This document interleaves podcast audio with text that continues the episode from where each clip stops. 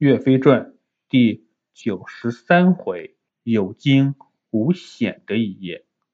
话说兀竹看着自己辛苦训练出来的连环马被岳飞的钩镰枪所破，大哭起来。军师哈密迟说道：“狼主不必悲伤，真正厉害的铁浮陀运到了，今天夜里。”只需要使用一次，就能让岳家军全军覆没。听说铁浮陀已经运到，部竹的心情才好了一点，马上下令把铁浮陀安装好，等到半夜，咱们打宋朝大营。旁边的陆文龙听到了。心想：什么是铁浮陀呀？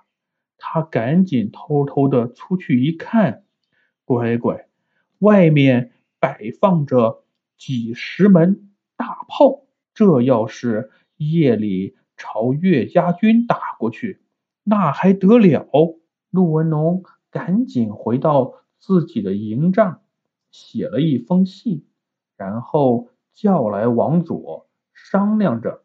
怎么把信送给岳飞？王佐知道情况后，心里也是十分着急。但如果现在贸然去宋军营地送信，肯定会被发现的。怎么办？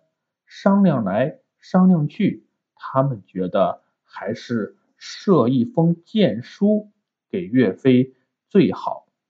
然后。他们商量着，明天一早就去投奔岳飞。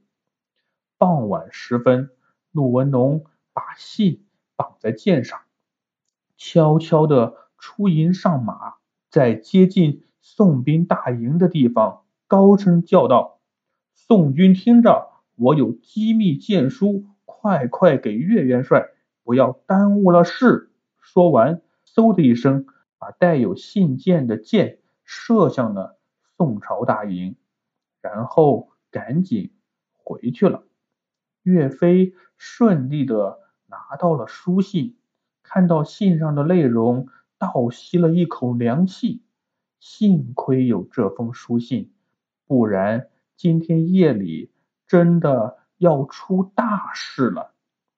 好在现在还来得及准备。岳飞。赶紧布置任务，让大家做好准备。到了半夜，兀竹下令将铁浮陀一起推出，装上火药，点燃引线。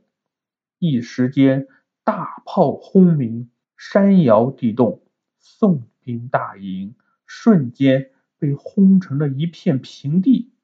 兀竹看到后，哈哈大笑，高兴的。回去了。当天晚上，金国大营摆起酒席，载歌载舞，庆祝彻底打败了岳家军。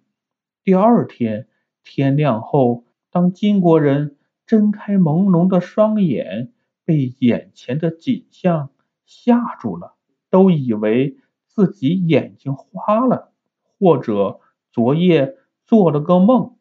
宋朝大营。怎么还在原地？昨晚不是被咱们炸平了吗？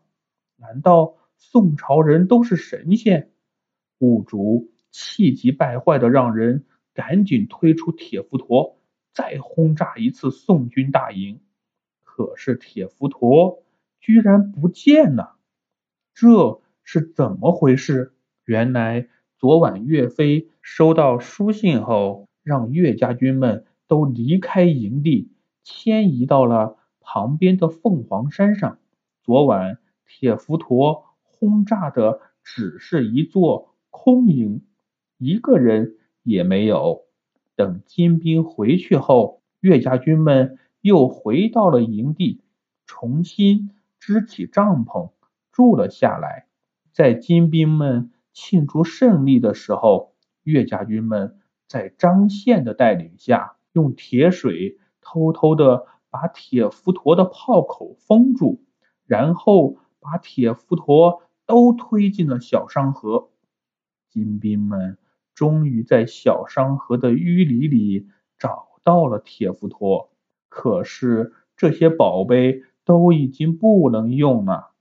这时，有人前来通报，陆文龙和王佐一起跑去宋军大营了。兀竹一听，气得暴跳如雷。我中了王佐的苦肉计了，没想到他居然舍得。砍断自己的手臂来骗我，真是气死我了！损失了铁浮陀，陆文龙又归顺了岳飞。兀竹生气过后，又垂头丧气。这时，哈密迟说道：“堂主不要灰心，明天我摆下一个金蛇绞尾阵，只让岳飞。”赶来攻打，必定要他有来无还。